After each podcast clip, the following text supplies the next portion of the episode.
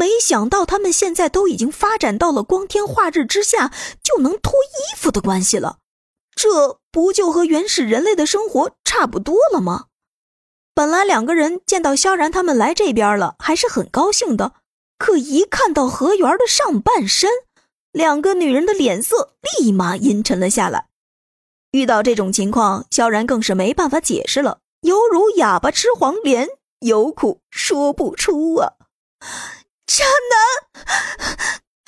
明明昨天晚上的那个人还是我。说着说着，苏妍儿的眼眶好像还有些湿润了。呃，我我我没有。喂，差不多得了啊！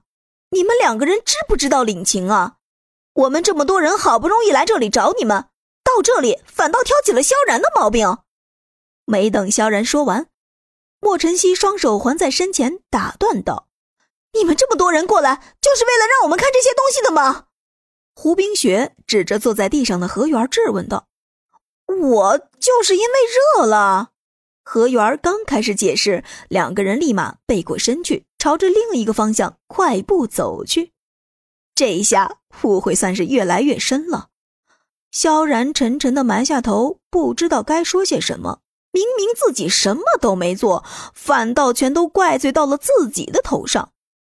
哼，让他们走，一点也不知足的女人！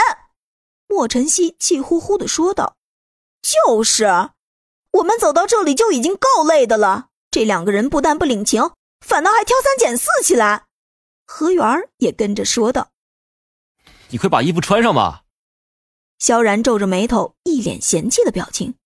旁边站着的夏清新和宋菲儿两个人一句话都没说，这两个人大概是六个女人当中最为温婉的了。不过看到萧然现在这么为难的样子，两人也没什么办法，只能等着萧然做出决定。哎，愣着干嘛？人还没走远，赶紧去哄回来呀！见萧然还是坐在原地一动不动，莫晨曦开口提醒道。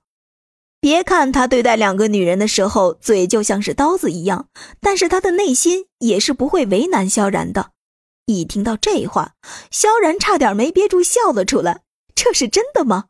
自己身边的女人也有这么大度的时候？等到萧然刚准备起身追上去的时候，苏妍儿和胡冰雪两个人已经消失在了丛林当中。随后便听到丛林的另外一边传来“砰”的一声枪响，怎么回事？一定是苏妍儿和胡冰雪他们两个，快去看看！